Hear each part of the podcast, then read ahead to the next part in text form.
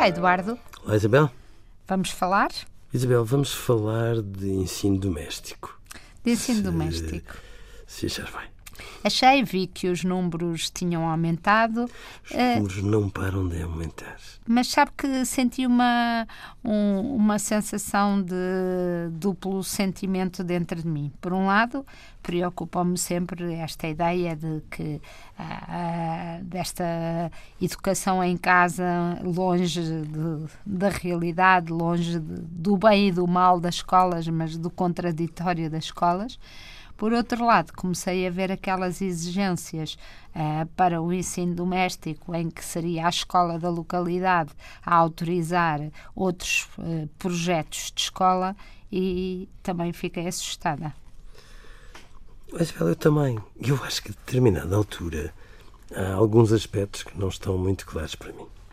Eu, eu compreendo que haja muitos pais que vejam o sistema educativo como um Deus me livre, como se, no fundo, a escola tivesse uh, muitos ses e muitos mas, tantos que, a determinada altura, acaba por haver muitos pais que tentam encontrar escolas com, com filosofias alternativas e com uh, ofertas que os satisfaçam e os deixem mais tranquilos. Compreendo que, em muitas circunstâncias, estes pais que não se revêem tanto assim no sistema educativo que têm ao seu dispor tenham esta ideia de que talvez o ensino doméstico possa ser uma alternativa a tomar em consideração.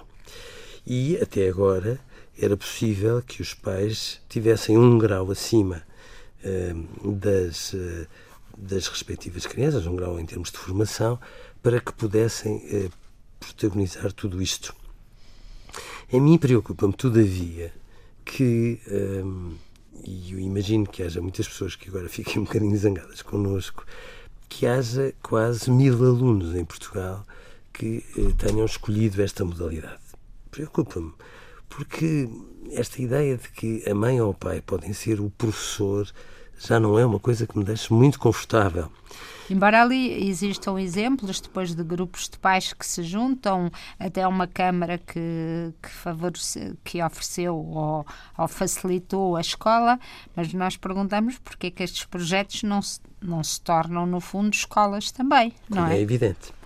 Até porque o pacote que representa uma escola tem tantas e tamanhas mais-valias que, de repente, eu não entendo quais são os ganhos que o ensino doméstico traz.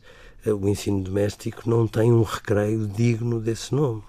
Um ensino doméstico não tem esta, este desafio que é o de termos ao nosso lado alguém que é mais expedito na matemática enquanto nós nos safamos melhor no português e não traz esta rivalidade, esta competitividade que tudo junto faz com que eh, se possa aprender dentro do recreio, fora do recreio, dentro da sala de aula, a caminho para a escola, etc, etc, etc.